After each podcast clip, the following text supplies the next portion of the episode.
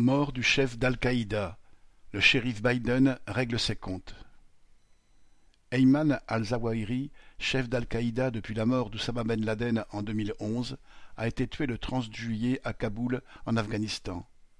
Des tirs de missiles l'ont atteint dans le cadre d'une attaque menée par la CIA au moyen de drones.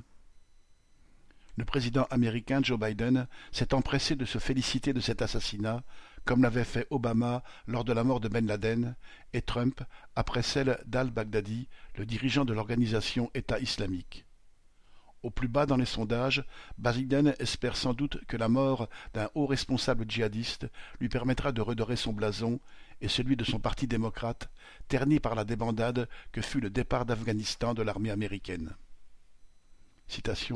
Nous le disons clairement encore une fois ce soir, peu importe le temps que cela prendra, peu importe où vous vous cachez, si vous êtes une menace pour notre peuple, les États-Unis vous trouveront et vous élimineront, a-t-il ajouté, en représentant d'un impérialisme qui agit partout sur la planète en gendarme à la gâchette facile.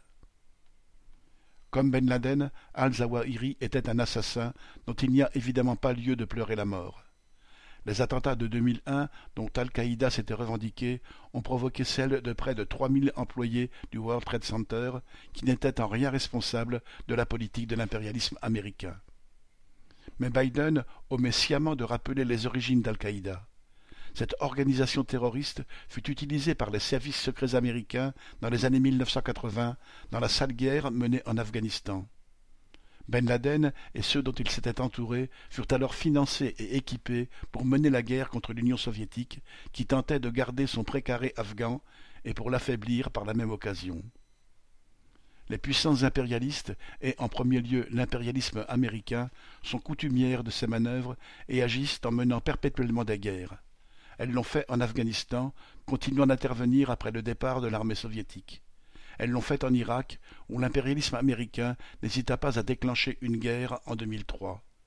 Celle-ci fut suivie par des années d'occupation, provoquant des milliers de morts, la destruction de tout un pays et la naissance de nouveaux monstres tels que l'organisation État islamique. C'est à ce prix, payé chèrement par les populations, que l'impérialisme impose sa domination et continue ainsi à piller la planète.